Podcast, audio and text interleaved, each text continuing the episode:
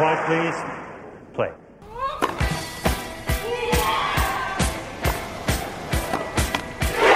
Second man, Murray. He gets still out.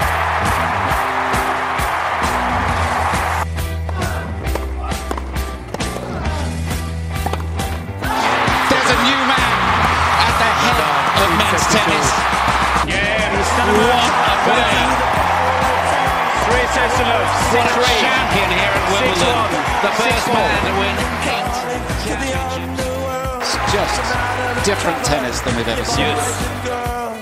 Salut à tous, vous l'avez reconnu, ou peut-être pas, le fameux jingle de Wimbledon, mais là, le jingle de la décennie du tennis, la décennie 2010-2019 qui s'est achevée et avec laquelle on va retracer, on va reparcourir tous ces moments avec mon partenaire de double préféré, Bass. Mais quelle, quelle décennie on a eu. Salut Nico, meilleurs vœux à tous. Meilleurs vœux à toi Nico. On va, Meilleurs vœux, meilleurs vœux à tous. ça m'a manqué de parler de tennis, donc euh, c'est bien de, de redémarrer l'année sur de bonnes bases, sur des bases euh, petite balle jaune. Bah, petite balle jaune, d'autant plus que avec ce qui arrive d'ici deux semaines, trois, on a intérêt d'être au d'être au poil parce qu'on sait qu'on foire on foire rarement nos grands chelems et donc on sera, je pense, attendu euh, par euh, notre petite fanbase qui aime le tennis et qui nous écoute dès le premier grand chelem. En attendant, avant de parler du premier grand chelem de cette nouvelle décennie, et ça porte, c'est un sujet qui porte à débat, mais on n'est pas sur Arte. on, on va retracer ce qui est Allez, sans doute la plus belle décennie de l'histoire du tennis. Euh, indéniablement. Pour moi, on n'a pas.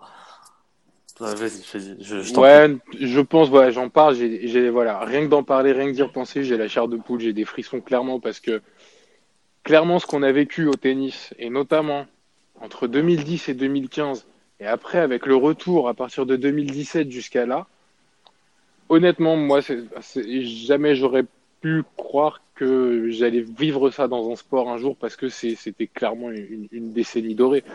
On va retracer ça tout au long de l'émission. Il y a eu des matchs mythiques, il y a eu des tournois mythiques, des rivalités mythiques, euh, des, performances mythiques. Vraiment, c'est, mythique est le mot, moi, je pense, pour cette décennie. Mythique est le mot pour cette décennie. Moi, tu sais que je suis, fan de foot. Euh, euh, depuis, depuis tout petit, le tennis, je m'y suis mis assez tard. Mais pour me retrouver à beaucoup plus vibrer devant certains matchs de tennis que devant du foot, c'est te dire le. En fait, chaque à un moment donné, t'étais arrivé dès que t'avais une demi-finale de Grand Chelem entre certains joueurs, tu savais que t'allais avoir ton ton popcorn match où tu t'allais kiffer. T'allais kiffer. Tu c'était c'était un moment d'histoire que t'allais que t'allais regarder. Donc j'ai même pas envie de les ci- citer les joueurs parce que je veux pas, mais dès que t'avais certains joueurs qui se rencontraient, tu réservais ton ton après-midi. Tu savais pas quand ça allait se terminer, mais tu le réservais et tu clair. regardais. Forcément, quand on parle de joueurs, bah, on est obligé de citer le, le Big Three avant de citer le Big Four. Même si Murray a indéniablement joué un rôle dans les matchs, dans les plus grands matchs de, à ce- fait. de- de cette décennie, parce qu'il en était souvent acteur et souvent acteur malheureux quand c'était vraiment des, des dramas. On peut appeler ça des dramas. Comme tu l'as dit, il y a eu des, il y a eu littéralement des fables. C'est quand même un sport où quand le match est exceptionnel, il n'y a aucun autre sport au monde qui peut te laisser le vissé devant ta télé pendant 5 heures. De fou. Quand je dis pendant 5 heures, voire 6 heures, je pense forcément à la finale de l'Open d'Australie 2012. Je suis obligé de commencer par ce monument du tennis. Un monument qui, voilà, bah, c'est, tu vois, t'as des jeux, t'as des, t'as des éve- t'as des événements dans ta vie où tu te souviens exactement ce que tu faisais, à quel endroit t'étais, avec qui t'étais, et exactement tout ce qui se passait pendant ce match-là. Ce match-là, pour moi, c'est, c'est, c'est exactement ça. Dimanche matin, forcément, heure française. T'allumes ta télé, t'es un peu dans la tête dans le cul, et les joueurs sont un peu la tête dans le cul aussi, le premier set. Euh, même s'ils n'ont pas le décalage horaire. Premier set, ça commence un peu, dou- un peu doucement, et là, bam, ça commence à bombarder et à virer petit à petit dans l'exceptionnel. Euh, moi, je me souviens, très franchement, les trois derniers sets, c'était à chaque fois irrespirable. Ouais, Et je, je sais pas, si, je sais pas si tu te souviens, quatrième set, Djokovic peut gagner le tournoi. Nadal revient. Nadal revient ensuite dans le tie-break et gagne le tie-break. Alors que Djokovic était à deux ou trois points du match à un moment dans le tie-break. Cinquième set, Nadal a le break. Je crois qu'à un moment, Nadal est à 5-2 service Djokovic. Euh, non, non, non, euh, non, parce que c'est Djoko qui sert en premier, je crois, sur euh, sur le cinquième set. Alors, parce que 5, ouais, c'est 5 ma, théo, ma, théo, ma, théorie sur les Nadal Djoko, c'est que cinquième set, celui qui sert en premier remporte le match. Donc, ouais, ça s'est encore vérifié, je crois, à Wimbledon récemment. Ouais, mais c'est en fait c'est toujours c'est toujours pareil et, parce que c'est les deux meilleurs contreurs et retourneurs de, du circuit et euh, Joko le meilleur retourneur de l'histoire. Donc, force, donc forcément, tu sais que quand, euh, quand l'un des deux se retrouve à 5-4, euh, service à suivre pour, euh, pour son adversaire, tu sais qu'il va, il va mettre sa vie sur, euh, sur ce jeu de retour. Moi, je me rappelle cette finale. Bah déjà, deux jours avant, tu as, as Djoko qui a une demi-finale épique face à, face à Murray. En 5 heures. Qui prend, ouais, qui est en 5 heures. Nadal break très tôt euh, sur euh, le, le, premier set, se fait débreaker et, et remporte le 7-5. Euh, alors j'ai pas mes fiches devant moi parce que je n'ai pas de fiches, mais euh, et euh, en le voyant gagner 7-5, je me dis il, il va pas gagner. Je le honnêtement, je le sentais pas parce que parce que pour moi, il a redonné vie à Djokovic à un moment donné dès que, en fait, Joko, sur ses matchs, si s'il remporte un long échange, bah, tu, tu vois que il reprend confiance en lui, il reprend de l'énergie, et tu sentais que ça allait tourner. Ça a tourné 2-1 pour Joko. Après, Nadal arrive à, s'en sortir. À la fin du troisième set, quand il lui met 6-2, tu penses que c'est terminé. Et puis il a, deux, il a le break au quatrième et il a le break dans le tie-break, Djokovic. Ouais. Et c'est là où tu te dis justement que la théorie du premier qui va servir peut tomber sur pour la première fois entre les deux dans ce tournoi-là, surtout. Parce que, à un moment, le mental, enfin, le, le momentum était clairement du côté de Nadal. Seul problème, c'est que, bah, en face, t'as un monstre mental qui, quand il est dos au mur, est euh, quasiment injouable. Et il est arrivé pareil à Nadal en 2017, donc sur euh, la finale face à Federer. Federer, oui. Il a, il, il a le break en poche au cinquième mais il n'arrive pas à faire la différence. Et après, dès qu'il se retrouve à servir pour euh, pour rester, tu sens bah, son son point faible, le service. Ça, ça, ça joue en sa défaveur. Donc bah toi tu toi tu parles de ce match. Alors je sais pas comment tu veux faire ce, ce top 3 parce que de toute façon moi je peux pas donner d'ordre sur les trois matchs que j'ai choisis. Pour moi bah, pour moi c'est mon top 1 ça. Pour moi c'est mon top 1, tu sais pourquoi? Parce que franchement, c'est peut-être avec euh, avec la finale de Wimbledon 2008, peut-être le plus grand match de tennis de l'histoire. Du moins que j'ai vu. C'est de toute façon quand on fait des classements, c'est toujours personnel. Il y a toujours des gens qui vont être d'accord, pas d'accord, c'est tout à fait normal. Mais moi, pour moi, ce, ce, ce match-là, je le classe au niveau du, de, de, la finale Wimbledon 2008 en termes émotion, euh, scénario, dramaturgie, puis la fin, quoi. La fin, quand ils demandent des chaises pour s'asseoir parce qu'ils sont au bout d'eux-mêmes, même ça, c'est mythique. Ouais, même ça, c'est mythique. Euh... Les crampes de Nadal, qui s'assoit sur le filet pendant le discours. C'est. Non, ça, c'est. Franchement, ce match m'a marqué. Au-delà du tennis, il m'a marqué. Moi, mon, mon top 1, euh, ça va t'étonner, c'est pas Nadal. alors que pourtant, euh, si je fais un top 10, je pense que. Pendant de Nadal. ouais. Mais la, la finale de, de Roland Garros 2015 entre euh, Djoko et Vavrinka, honnêtement, j'ai j'ai jamais vu un joueur être aussi fort à un moment donné et, et tu l'as surnommé toi-même la kryptonite de, de, de Djoko, mais ce que fait Vavrinka, cet upset en finale, parce qu'encore une fois, ce qui est beau avec le tennis, c'est que tu as, toujours des histoires dans l'histoire. Et là, tu as, Djoko qui tape Nadal à, à Roland, qui lui met 3-7. Donc tu te dis, c'est bon, il file vers, euh, il file vers euh, le titre, son, son Roland Garros qui, qui l'attend. Et en face, tu as Vavrinka, Vavrinka qui avait remporté l'Open d'Australie 2014. Euh, donc mais qui le remporte parce que Nadal se blesse. Donc il y a même si même si euh, Vavrinka était énorme sur cet Open d'Australie et, son match face à Djoko, euh, de toute façon les deux il y a deux des trois matchs qui jouent face à Djoko à l'Open d'Australie qui méritent d'être dans n'importe quel top 10 euh, selon moi. Tu dis bon bah sa place quand même même s'il la mérite, il va pas faire long feu face à face à Djoko. Djoko remporte le premier set et après, je sais pas ce qui se passe dans la tête de Vavrinka, mais il sort, euh, il te sort trois sets suivants, euh, mais d'un niveau stratosphérique. Bah, le donc truc, son- c'est qu'il était dans la zone pendant 3 sets. D'habitude, un joueur peut être dans la zone pendant un set, un set et demi. Un Ouais. moment où ça rentre tout.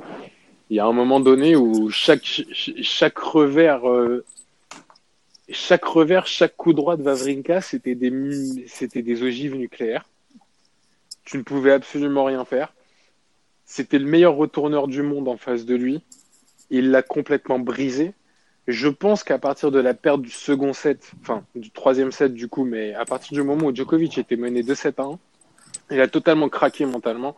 Ça s'est vu à la remise des trophées. Je crois que c'est la première fois qu'on voyait Djokovic chialer euh, après une défaite. Je pense que bon, cette défaite, c'est, c'est un élément fondateur d'autre chose. On en reparlera plus tard. Mais c'est surtout la victoire de, de Vavrinka, de son short. On en parlera aussi plus tard. On en parlera aussi plus tard.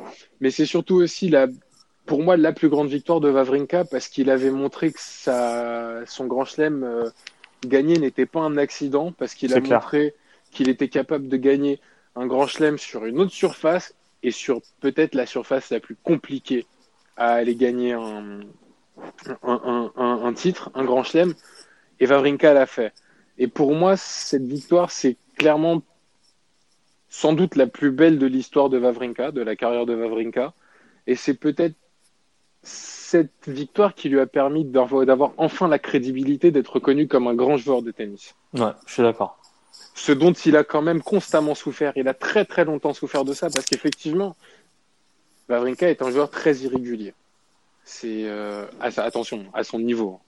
Euh, c'est quand même quelqu'un qui était top 10 pendant très longtemps.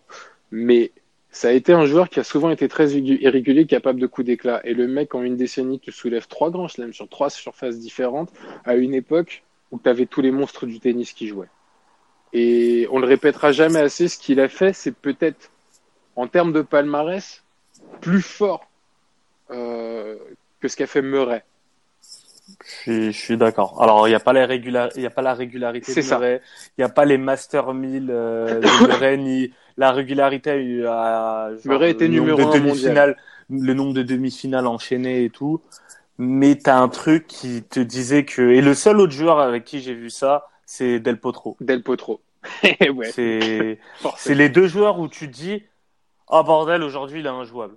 Et tu le sens. En fait, dans leur frappe, tu le sens, dans leur regard, dans leur attitude, dans leur manière de, de même de, même de euh, fêter leurs points et tout. euh, tu, tu, tu, tu, tu- tu le sens.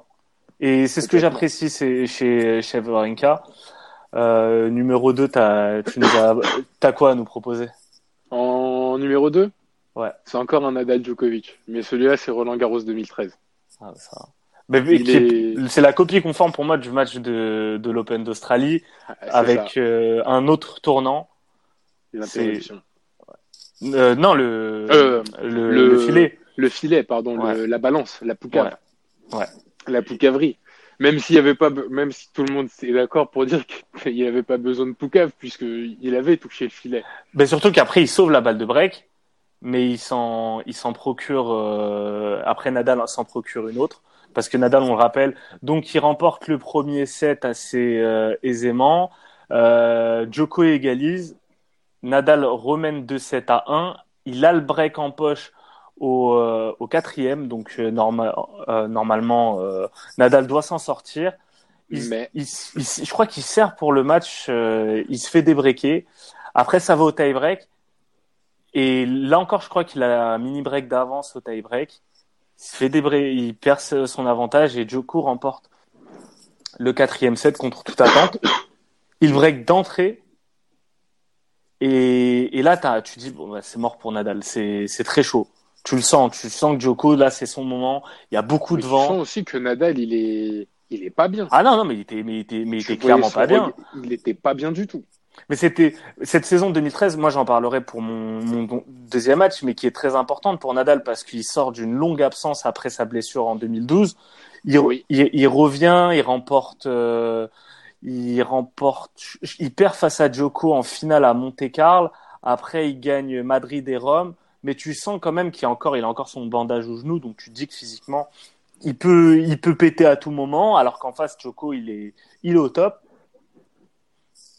Et là, tu as, et là, as un jeu de service compliqué pour Joko, une balle de break, tu as le filet. Donc, euh, Joko touche le filet, Nadal pointe du doigt euh, en disant que bah, Joko a touché le filet. Joko, ben, tu te dis, en plus, il doit pas toucher le filet. Honnêtement, c'est une glissade qu'il fait tout le temps, qu'il a, tu vois, normalement, il touche pas le filet. Ben là, il le touche. Donc, euh... c'est typiquement de l'excès de confiance aussi. Et euh, à ce moment-là. Et Nadal donc arrive à débreaker. Et après, après le match part dans l'irrationnel. Donc, je vous invite à regarder certains des points de ce, match qui sont hors normes, notamment, euh, notamment un lob longue ligne euh, aidé par le vent où la balle finit euh, touche la ligne, donc assez invraisemblable. Des passings en veux-tu en voilà, c'était c'était énorme. Et vu que Nadal servait en premier, ben à 9 à à 8 8 7 T'as Nadal qui se procure trois balles de, match donc sur le service de Djoko. Et bah Djoko, tu sens qu'il est détruit parce qu'il avait pas, il a, il, a perdu les clés à ce moment-là. Totalement. Mais de toute façon, tu reviens, tu, tu viens de dire que tu invitais les auditeurs à aller voir les, les plus beaux points de ce match. J'invite même les auditeurs à aller taper highlights de tous les matchs qu'on va citer parce que vous n'allez pas perdre votre temps, clairement pas. Et si vous aimez pas le tennis, ça peut vous faire tomber amoureux du tennis. C'est clair.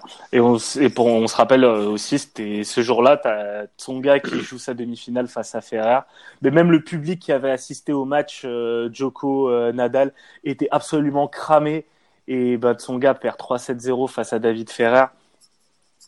Mais tu, tout le monde en fait avait vu un match, un moment d'histoire encore une fois et tu peux pas en fait le match qui arrive après, ben forcément c'est pas le fait pas le figure à côté de ce que tu as vu. Bah, c'est ça, c'est après ça c'est une erreur de programmation, mais, mais je crois que c'était Tsonga côté, qui avait demandé un.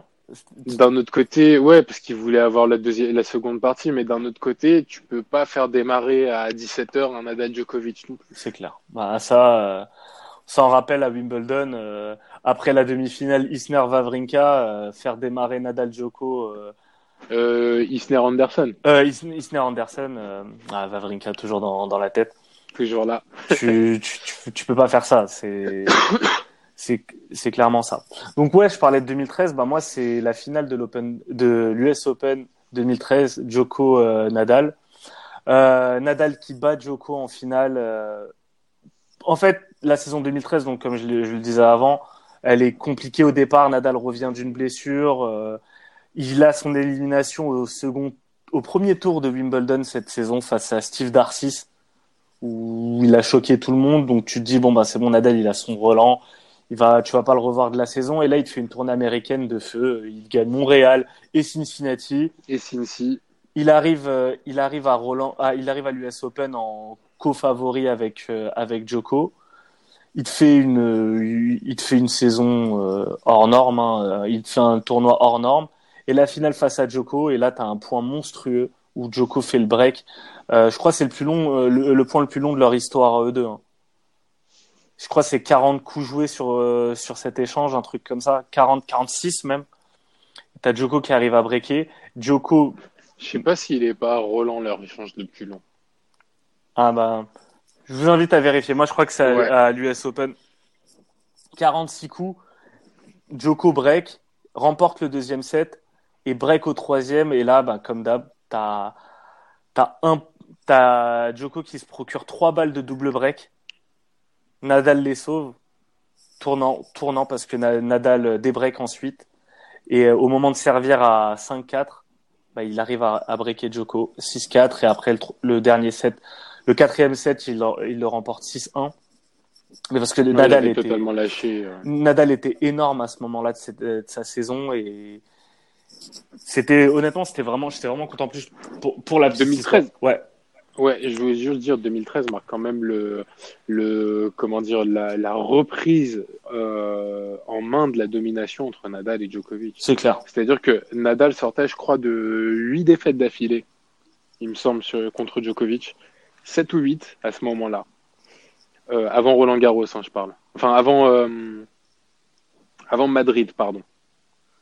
Il en était à 7 ou 8 défaites euh, d'affilée contre Djokovic et il a repris en fait euh, le dessus euh, en, plein, en plein milieu de saison pour bah, pas le relâcher jusqu'à la fin, quoi, tout simplement. Ouais.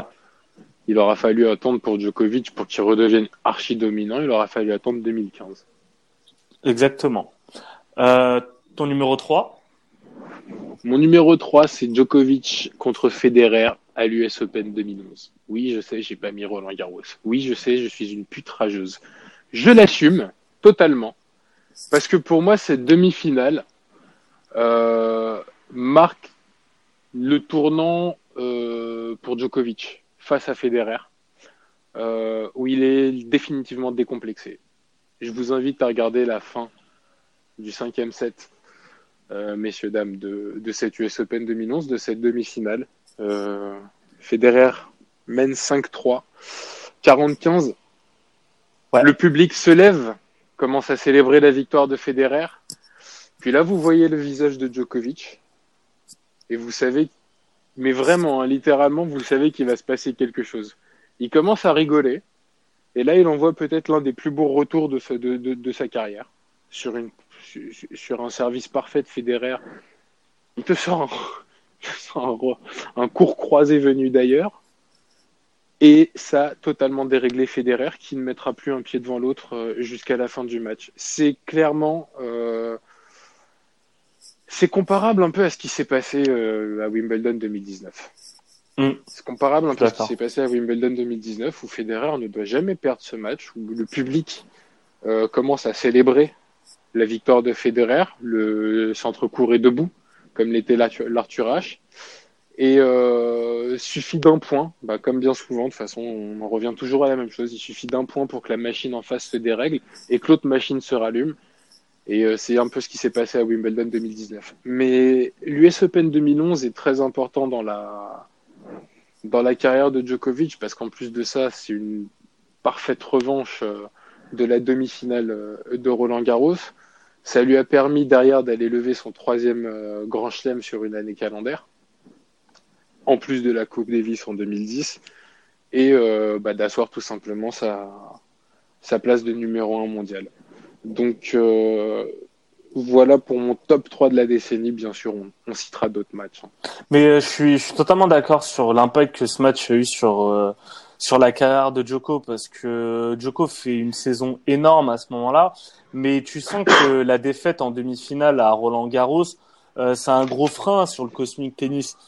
Et euh, après, il remporte Wimbledon, mais tu sentais qu'il y avait quelque chose avec Federer.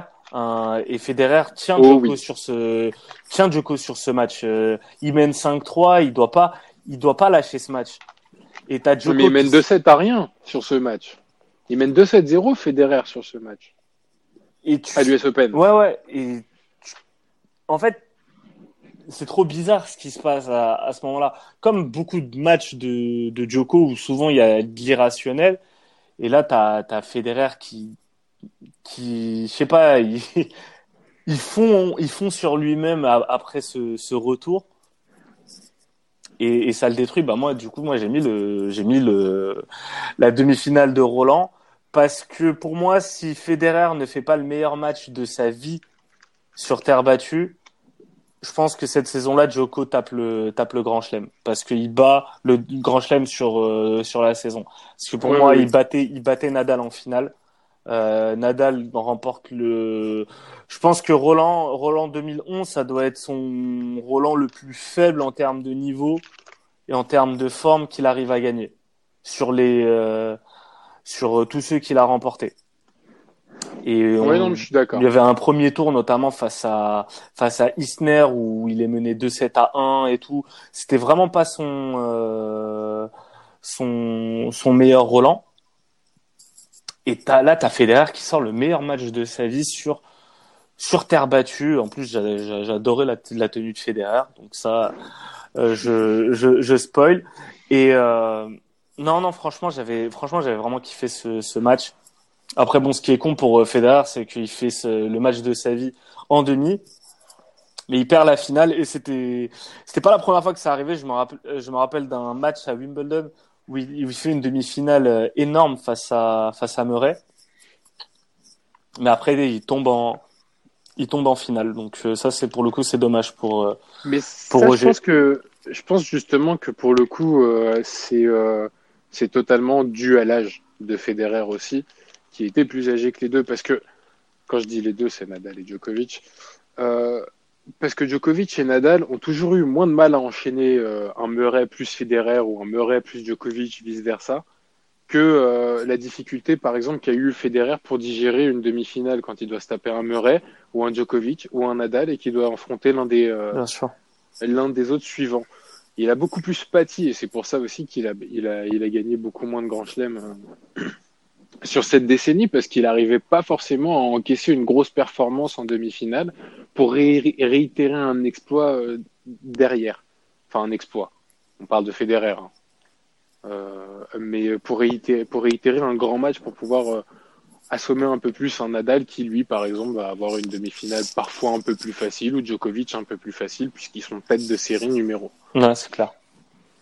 Euh, mais je suis d'accord avec ton top 3 aussi. On peut citer en, en, en mention honorable, je pense qu'on peut citer euh, bah, forcément, le, même s'il est très récent, pour moi, il s'inscrit directement dans un des plus beaux matchs de la décennie, c'est le Wawrinka Tsitsipas de Roland Garros euh, 2019. Il m'a fait littéralement euh, kiffer.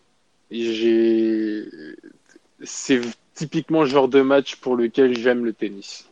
Il y avait tout dans ce match. De la ruse de Tsitsipas pour gratter un point. de- je me souviens de sa tête.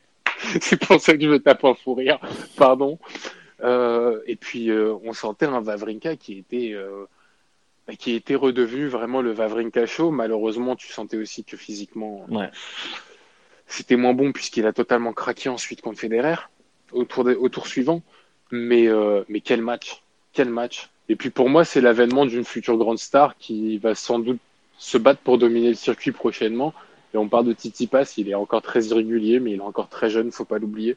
Ah, tu, Moi, il me fait tu parles de Tsitsipas, ben forcément euh, pour moi la- le match face à Federer à l'Open d'Australie aussi cette saison. Exactement, exactement. Enfin, la saison dernière, mais il est Ouais. sublime, sublime. Euh, Et puis, quelle force de caractère, quelle force de caractère de Tsitsipas. Il l'a montré. hein.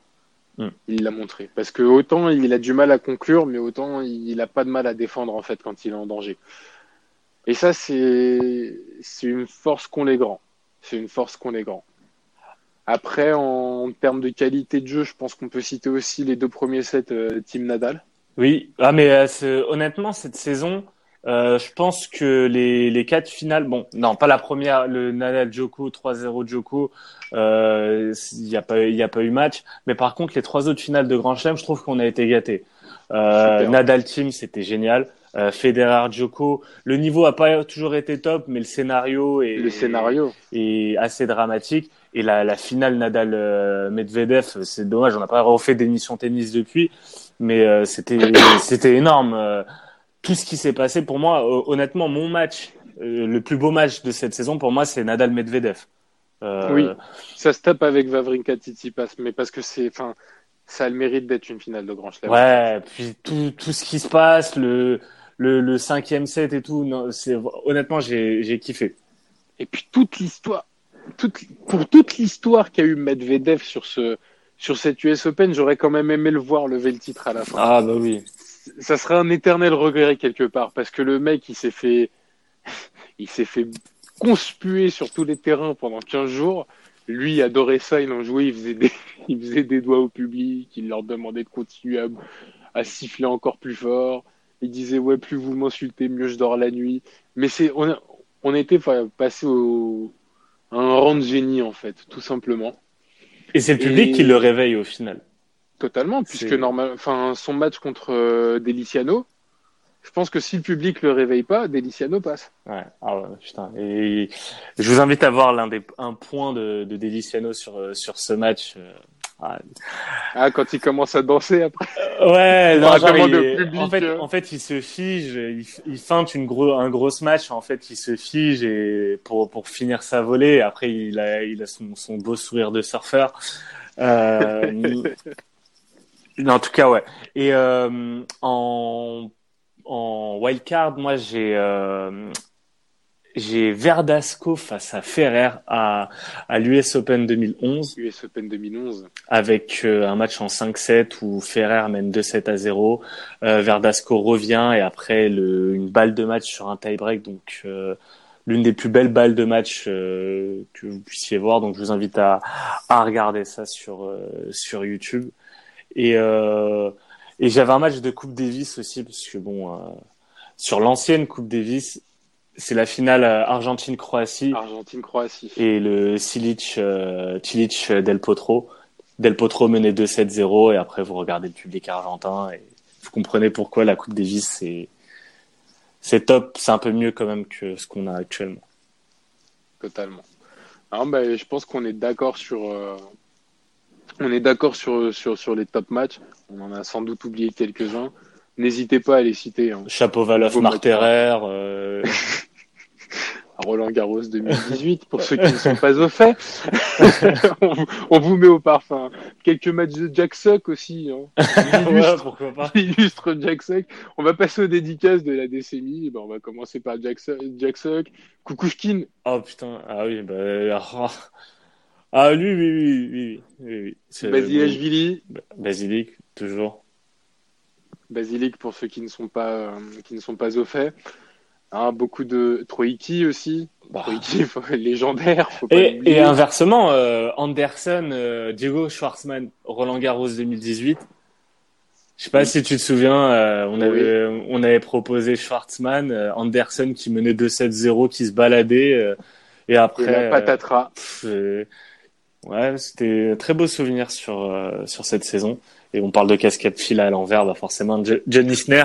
John Isner. Isner Mahu. Isner Mahu qui, honnêtement, le match, euh, ok, était épique, mais il était vraiment chiant à voir ce match, hein, euh, le Isner Mahu. Puis la merde ce match. On est, on, est d'accord. C'était très chiant quand même. Personne ne l'a revu depuis. Hein. Je vous invite à voir euh, une parodie sur ce match euh, signé. Euh, alors c'est pas HBO, c'est non, si c'est HBO, HBO Showtime. Je vous invite à voir, c'est tourné comme un faux documentaire. Je vous spoil pas la fin. C'est juste exceptionnel si vous aimez l'humour, euh, l'humour ricain. Euh, je te filerai le lien, basse, tu vas bien kiffer. Ça dure 20 minutes, c'est des barres de rire. On passe euh, aux joueurs de la décennie. pour moi, le joueur de la décennie, bah, ça va pas être surprenant. C'est Djokovic. Alors pourquoi? Bah Parce que 15 Grand Chelem, parce que 4 Masters, parce que 29 Master 1000, parce que 275 semaines euh, numéro 1 à l'ATP. Pas besoin de pas besoin de plus d'arguments quand les chiffres se suffisent à eux-mêmes pour expliquer la domination de quelqu'un sur 10 ans. Il y a eu deux périodes, deux grosses périodes de Djokovic, euh, 2011-2012 où il y a eu, comme tout à l'heure, tu en parlais du Cosmic Tennis et de, euh, de la première, on va dire, grande impression euh, d'un cataclysme et de la domination, de la fin de la domination Federer-Nadal. Mais pour moi, le Djokovic le plus impressionnant, c'est celui qui a sévi entre 2015 et mi-2016. Euh, où pour moi, il était littéralement parfait. Parfait dans son jeu. C'était une machine parfaitement huilée. C'était un joueur qui avait euh, la capacité en fait de gagner ou de perdre ses matchs tout seul, mais ça, il était arrivé à un point où l'adversaire ne comptait plus. Seul lui était dépendant du résultat de son match. Et euh, c'est littéralement le seul joueur, et je dis pas ça parce que c'est Djokovic, mais vraiment c'est littéralement le seul joueur qui m'a fait cette impression-là en regardant le tennis. C'est-à-dire qu'il a réussi quand même à, soumettre entre guillemets Nadal et Federer sous sa domination et où tu voyais avant les matchs que Nadal et Federer étaient non seulement outsiders mais étaient déjà quasiment part... enfin, partaient perdants, ce qui était vraiment peu habituel pour des joueurs comme ça. Voilà, j'ai fini mon petit pamphlet. Non, je suis, bah, écoute, je suis, je suis d'accord. Euh, sur cette décennie, le problème, en fait, pourquoi je mets pas Nadal? Parce que Nadal, ça aurait été de 2015, à, de 2005 à 2015. Euh, Nadal, Nadal, euh, son en fait son plus gros problème et il en rit lui-même, euh, euh c'est Djokovic parce que le prime de Nadal, le meilleur Nadal, pour moi c'est la saison 2010 et une saison que personne n'a refait, euh, c'est-à-dire gagner les trois grands chelems de suite sur la saison, le, le, trio euh, Roland, Wimbledon et US Open en, en 2010. Et le problème, c'est que la saison d'après, il fait, euh, il fait, il, il, remporte Roland, il, il refait ensuite finale à Wimbledon, finale à l'US Open, puis ensuite finale à l'Open d'Australie. Mais à chaque fois, il perd face au même homme. Et et en, fait, son prime aurait pu durer, sauf qu'il est tombé face au moment où Djokovic s'est réveillé et c'est est devenu euh, ce qu'il ce qu'il est aujourd'hui. Je pense que moi, malgré tout, je mets, je mets Djokovic devant parce qu'il y a plus, forcément, il y a plus de titres, il y a plus de, il y a plus de résultats. Après, sur le, sur ce que sur l'impression euh, sur l'impression donnée c'est c'est pareil. Et pour moi les l'un ne va pas sans sans l'autre. C'est une décennie qui a été dominée par euh, par les deux. Et où les deux t'ont donné euh, je pense que s'il y avait pas franchement s'il y avait pas Nadal Djokovic n'aurait pas fait ce qu'il a fait. Et tu le vois de toute façon parce que le prime Djokovic c'est 2015-16 à ce moment-là Nadal a un vrai creux et Djokovic disparaît à ce moment-là parce que il a il a plus de rivalité et même même Murray c'était pas c'était pas son vrai rival. Son vrai rival c'était Nadal et tu sens qu'il avait besoin de ça et pareil pour pour Nadal s'il n'y avait pas eu Djokovic bah forcément je pense que euh, son règne aurait été très court et même même 2017, on a eu une très belle parenthèse avec le retour un peu de Federer Nadal, euh, Nadal qui gagne l'US Open et Roland, et Federer qui gagne euh, Wimbledon et l'Open d'Australie. Mais en termes de niveau, c'est pas c'est pas ce qu'on a vu. Et ce qu'on a vu sur la première euh, partie de la décennie euh, de cette décennie, c'était c'était exceptionnel. Et je suis pas certain qu'on qu'on le revoit. De 2010 à 2013, je pense qu'on a on a vécu une période tennistique qui était incroyable. Je pense qu'il faudra aussi énormément, enfin, il faudra énormément de temps, je pense. Euh, je dis peut-être une connerie, mais c'est une opinion, on est là pour ça.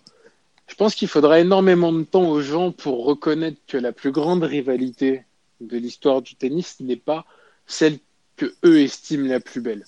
Alors la plus belle, peut-être la plus romantique, est effectivement Federer contre Nadal, mais c'est une rivalité, on va dire, un clash de génération. La plus belle et la plus grande rivalité de ce sport, ça reste Nadal contre Djokovic. Et si il y a s'il manque des arguments pour justifier ça, bah, il suffira dans ces cas-là juste de regarder des matchs, des confrontations entre ces deux joueurs pour voir à quel point l'un et l'autre se tirent vers le haut et à quel point les niveaux de jeu ont pu atteindre des sommets qui, moi, pour moi, le seul moment qui a tutoyé des sommets identiques, c'est euh, c'est euh, team, euh, team Nadal les deux premiers sets. Ouais réellement. Non, c'est vrai, c'est vrai. En, termes de qualité de jeu, parce que on verra jamais. Enfin, je sais pas si les gens se rendent compte qu'il y avait des moments où tu avais des scores en Master 1000 qui étaient 6-4, 4-6, 6-4. Tu te dis, ok, le match dure 3h50. 3h50 mm. intense. Et je vous jure, quand vous regardez des matchs de, à un moment donné entre 2010 et 2015, quand on regardait un Nadal Djokovic, on sortait aussi, je pense, aussi fatigué que les joueurs on était lessivés. C'était, c'est un combat, d'autant plus si tu es supporter de Nadal ou de Djokovic, parce que le match, tu le vis à fond. C'est le problème et, la beauté de ce sport, c'est que chaque point il, est à vivre. Et, Je, rajouterai un élément, je pense que tu parles de romantisme et aussi euh, la rivalité Federer-Nadal, elle, est aussi due à l'opposition de style entre les deux. Alors que donc le fait que bah, tu vois leur leur style de jeu est assez asymétrique, donc euh, c'est plaisant. C'est vraiment une opposition de style, mais une opposition de style où il y a clairement eu euh, pendant une grosse partie de cette décennie euh, une domination de Nadal. Federer, Federer redomine Nadal depuis 2017, mais de 2010 à 2017 en Grand Chelem, il y avait absolument pas photo. Federer, Djokovic, Nadal, Djokovic, c'était vraiment deux styles similaires et quand quand Federer, euh, quand Djokovic pardon, se réveille et se euh, euh, révèle en 2011, tu vois qu'il bat Nadal à son propre jeu par, par la défense. Et quand tu as deux défenseurs hors pair, bah, tu as des matchs, tu as, des points comme ce que tu vois sur, sur le tie-break de l'US Open 2011. Tu as, des choses où les deux se poussent, se poussent au maximum. Et Nadal Djokovic, il y, a, il y a la finale de Wimbledon, il y a la finale de l'Open d'Australie 2009, mais t'as pas, t'as pas ce que t'as vu entre euh, Djokovic et Nadal. Pour moi, c'est la plus belle rivalité euh, de l'histoire du tennis. Et après, bon, après chacun, après cha- chacun, euh, chacun peut défendre son point de vue, je pense. Mais honnêtement, euh, à un moment quand même, Nadal quand il affrontait Federer à Roland, tu savais qu'il allait gagner. Ouais, tu te, tu, savais- tu te demandais combien de, pas de sets, mais combien de jeux allait prendre Federer, en fait. Pour moi, c'est la rivalité entre les deux est morte à partir de cette finale à Wimbledon en 2008. Ouais. Euh, à partir à partir du moment où où Nadal a eu le levier mental face à face à Federer, il y avait plus de rivalité. Alors Et que- jamais tu t'es dit que Federer pouvait battre Nadal à Roland Garros. non non non jamais. Alors que clair. Djokovic, tu te disais, est-ce que cette année, il va le battre? Bien sûr, bien sûr. Elle était là, la différence. Non, c'est clair. Et il a fini par lui mettre, même si il était diminué, il a fini par lui coller 3-7-0 à Roland Garros. Exactement. Sans gagner le titre euh, à la fin. D'ailleurs, il lui a mis en 600, je crois, au troisième. Ouais, je crois. Non, mais ouais, mais de toute façon, ce match, il est mené 5-0 au premier set, il arrive à revenir et se fait breaker très bêtement au premier set. À partir de là, tu sentais que c'était que c'était fini pour euh, pour euh, pour Nadal. Tu tu le sentais. Il y avait trop pas tu sentais qu'il manquait trop de confiance sur ce sur ce Roland donc euh, le seul truc étonnant c'est que ben soit pas soit Wawrinka qui ait remporté ce cette US Open, ce Roland Garros. Eh ben, écoute, je suis d'accord avec toi. On va passer euh, en top 3 de nos tournois de la décennie. Alors ça, c'est un top 3, bon, on a, on l'a décidé d'un commun accord, en tout à l'heure en off. D'un commun accord? la commentator. Alors, euh, donc, on a décidé donc les plus beaux tournois de ces trois grands chelems. hein. Ça va être Roland Garros 2011, l'US Open 2011 et l'Open d'Australie 2012. Euh, pas besoin de grands arguments déjà. Bah, la moitié de nos matchs mythiques qui viennent de ces trois, euh, Ouais.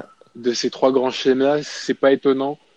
Vraiment, il n'y a pas que les finales et les demi-finales qui sont belles sur ces tournois. C'était, c'était vraiment du très très haut niveau du, du très très haut niveau, de la beauté.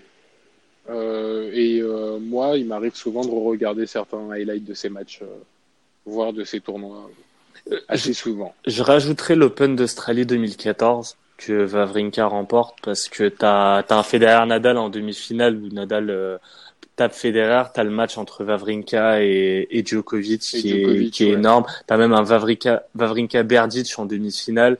C'était euh, ben, tu vois, tu parles de Thomas Berdic et tout, c'est t'as l'impression que c'était c'est une autre époque. Et euh, non, j'avais bien kiffé ce tournoi. De toute façon, euh, en général, l'Open d'Australie, t'en- tu te fais pas chier. Non, il est génial, l'horaire est génial, les joueurs sont frais. Mm. Donc euh, c'est et puis c'est le, le tournoi où il y a le plus de, plus de surprises dans les parties inférieures, puisqu'après une fois que tu arrives dans le tableau final, en général c'est toujours les mêmes. Le finaliste peut changer. Ouais, Le finaliste, un des finalistes peut changer parfois, mais en général c'est toujours les mêmes. C'est clair. Euh, qui dit tournoi, qui dit tennis, qui dit match, qui dit joueur, dit forcément chiffon et dit forcément tenue. Et que serait le tennis sans ses tenues Hein, honnêtement. Alors, c'est quoi ta, c'est quoi ton number one? Mon number one, je pense honnêtement, c'est, j'ai j'ai pas de number one. J'ai pas de number one. Franchement là, c'est- là c'est vraiment un top 3. J'ai Federer à l'US Open 2011, la tenue noire avec les livrées rouges sur le col, avec le petit logo RF euh, au centre de la poitrine. Le swoosh, euh, je crois que le swoosh il était placé sur euh, sur le cœur, il me semble. Euh, maillot exceptionnel, tenue exceptionnelle. Il mettait ça avec un short noir ou un short blanc, voire un short rouge. Les pompes, je les ai aussi. Les RF de ce de cette US Open là, euh, blanche et rouge.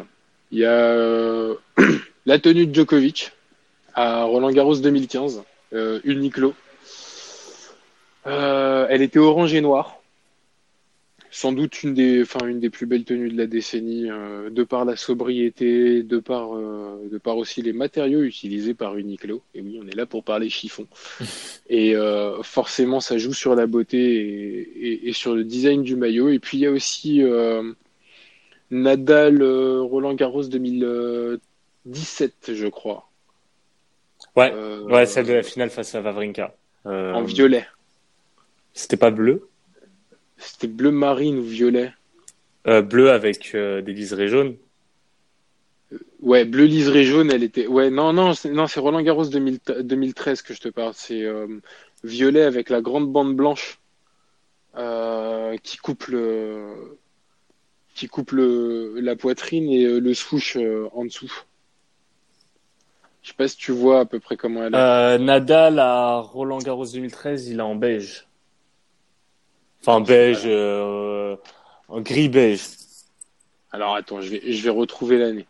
Mais celle que, d'après ce que tu m'as envoyé tout à l'heure, c'était euh, Roland 2017. Moi, je crois que c'est 2017. Hein, c'est la demi-finale que je t'ai envoyé.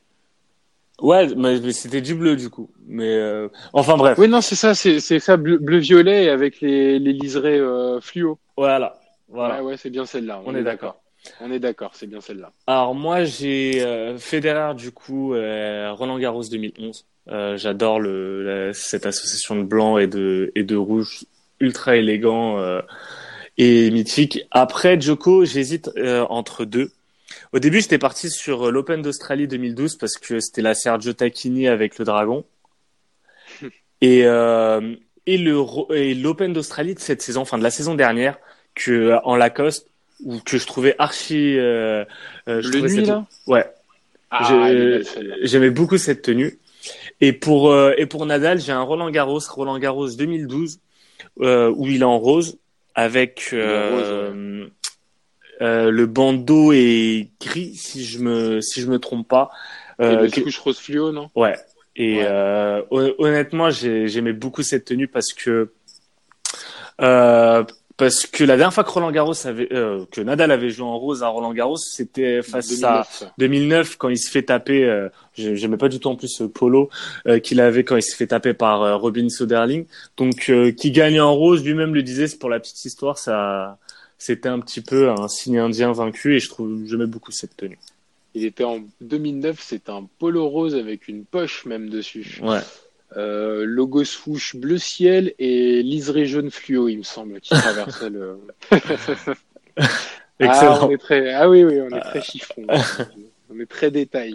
Parlant chiffon, on en parlait tout à l'heure, on a spoilé un peu la tenue de Vavrinka. Forcément. Pas forcément la plus belle, mais peut-être la plus mythique. La plus mythique. Ah peut-être ouais. la plus mythique, le fameux short harlequin. Ouais, je suis, je suis d'accord. Euh, certaines tenues de, de Fabio Fonini méritent quand même d'être sur le classement. J'ai toujours trouvé que euh, c'était pas mal en général Fabio Fonini.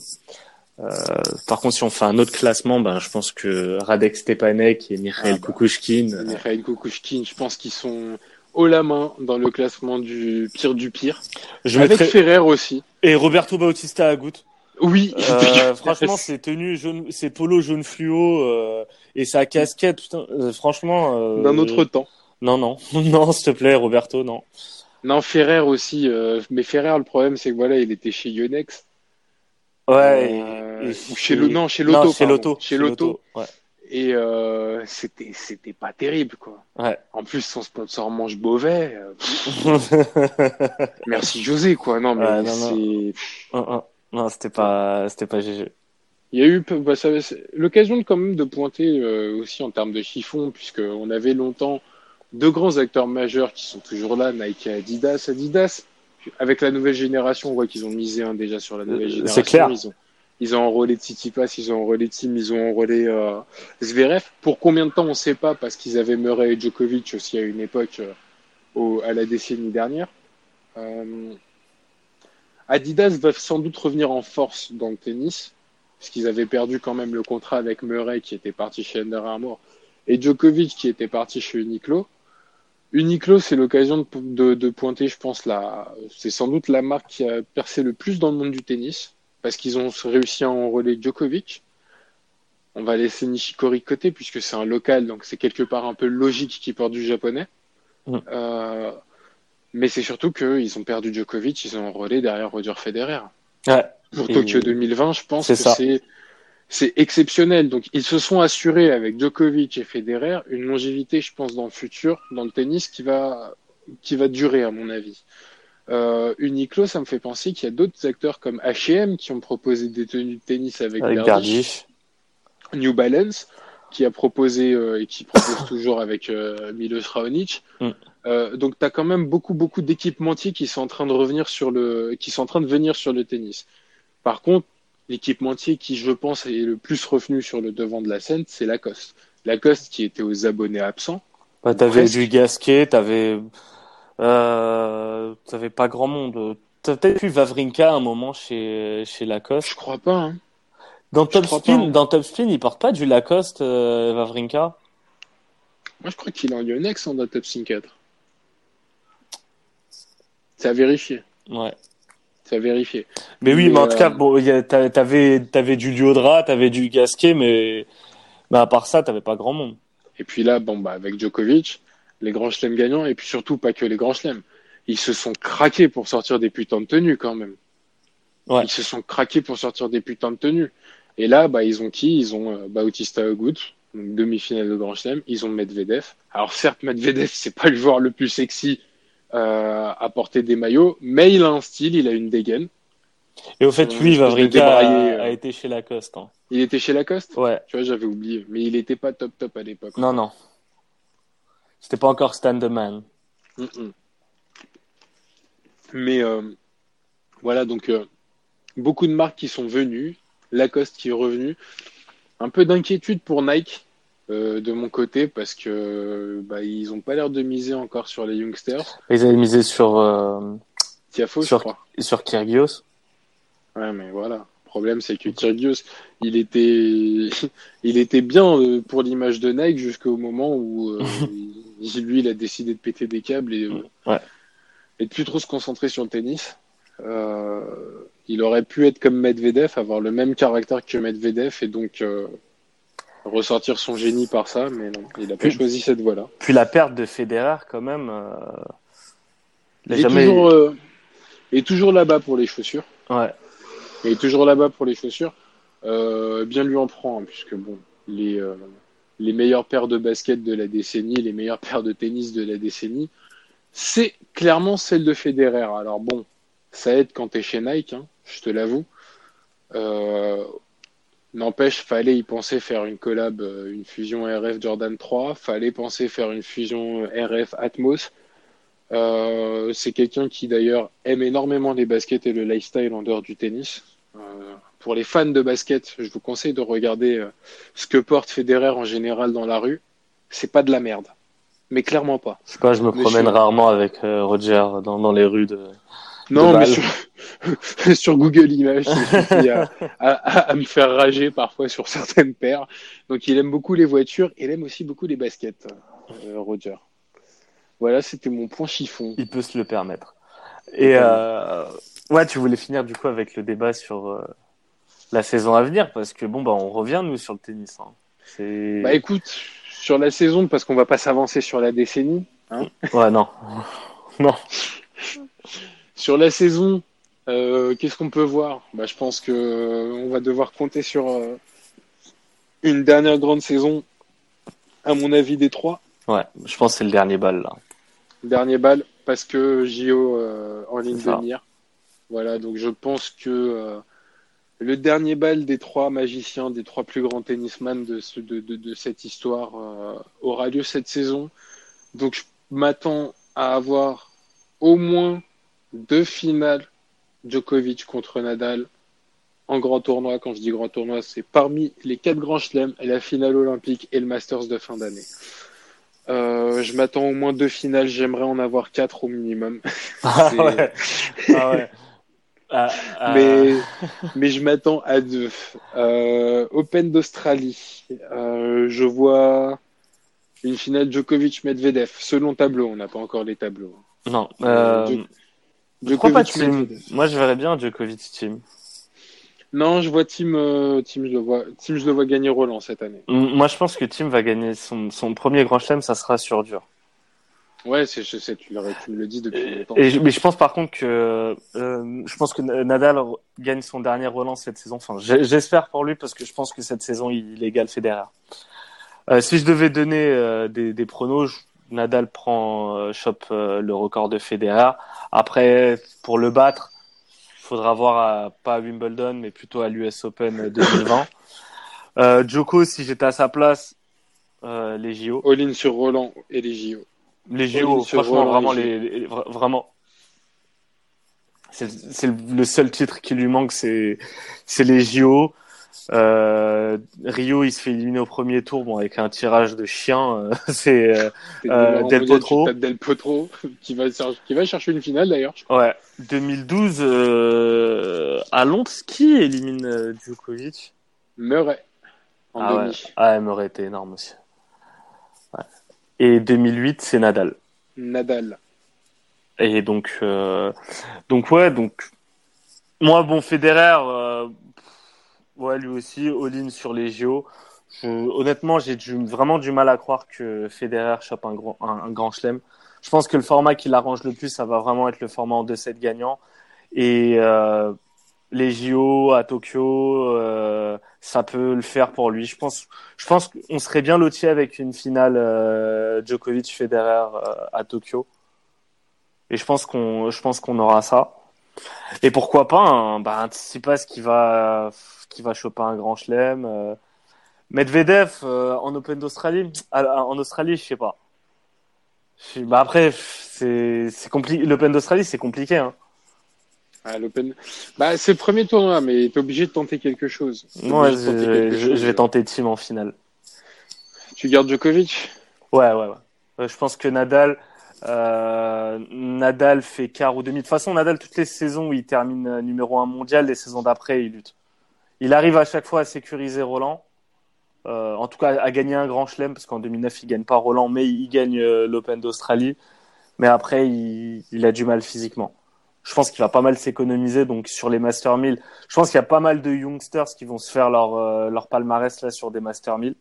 Ouais, je pense aussi. Je, je pense euh, que. Je pense que Djokovic va gagner quand même pas mal de points. euh, va chercher à gagner pas mal de points là sur la tournée américaine. Ouais, Qui va bah, arriver en février-mars. Bah là, Nadal non plus n'en a pas à défendre, si je me trompe pas. Je crois qu'il joue ni, ni Indian Wells ni Miami. Euh, parce que après sa finale, euh, sa finale perdue en, en Australie, je crois, il se blesse à un moment donné. Euh, c'est euh, ta team qui remporte, euh, c'est Team et Federer les deux les deux vainqueurs sur la, la tournée américaine. Ouais, ouais. Donc euh, donc ça va pour pour Joko, euh, il y a moyen qu'il se fasse des points et pareil pour euh, pareil pour Rafa. Mais, Mais je pense, de toute façon, de façon, la guerre débute en avril. Donc ça, ah bah ça, mais surtout là, ça va être une saison, mais ah franchement, j'ai j'ai très hâte parce que l'enchaînement Roland, Wimbledon, Wimbledon, JO, US Open. euh, ça, fr- franchement, bah déjà, je crois que Tim a dit qu'il jouerait pas les JO, donc euh, donc t'as, il y en a qui vont devoir faire leur choix, donc il y aura des surprises et on sera là pour en parler sur euh, les flashs multisports euh, et sur euh, les types casse tennis et on va essayer de de se régaler. Mais en tout cas, moi, j'ai j'ai très hâte pour cette saison de tennis. Ah bah moi aussi. De toute façon, euh, on se retrouve, euh, on se retrouve bientôt euh, pour parler tennis. Euh, si vous voulez parier, demain il y a la TP Cup, hein, Ouais. qui est la première levée. je crois que ça remplace la Hopman Cup. Hein, ça, ça prend Ouais. une tournure un peu plus officielle. Il y a une- pas les femmes. C'est une espèce de deuxième Coupe Davis en fait. Ouais, c'est ça. Euh, t'as des belles cotes peut-être à tenter, genre si tu es confiant, euh, tu peux tenter un Goffin, Titipa, Sisner. Euh, voilà, donc euh, c'est coté à 4, les trois. Goffin joue contre Radu Albot, Tsitsipas joue contre Chapovalov et Isner joue contre Casper Ruud. Euh, à tenter. Ah, si vous je- avez une petite piécette à. Je, je pense que cette saison, Isner va avoir, ça va être compliqué pour lui.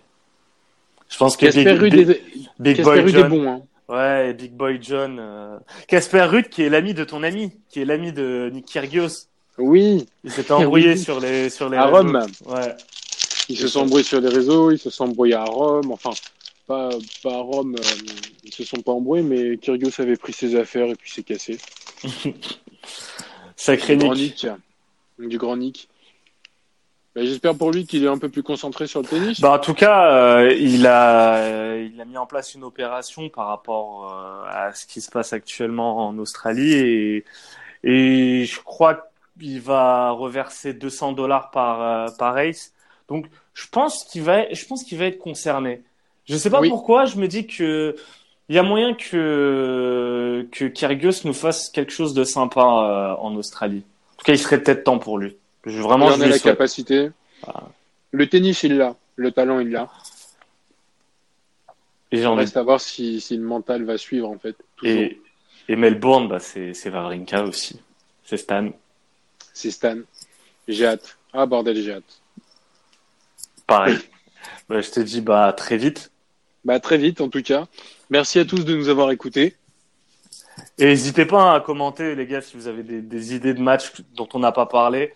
Euh, genre euh, Kyrgios Nadal, par exemple, à, à Wimbledon. Bref, il y en a plein qui vont me venir à l'esprit ce soir euh, avant de m'endormir. Donc, n'hésitez pas, venez en parler avec nous. On sera, on sera ravis. On vous attend Yes. sur le Discord et sur Twitter, Instagram, Facebook, Twitch, euh, au coin de la rue aussi. Et Exactement. sur euh, le compte majdibens. Toujours, il est toujours prêt pour parler de tennis. Toujours à la balle jaune, c'est son ami. Allez, ciao tout le monde. Salut à tous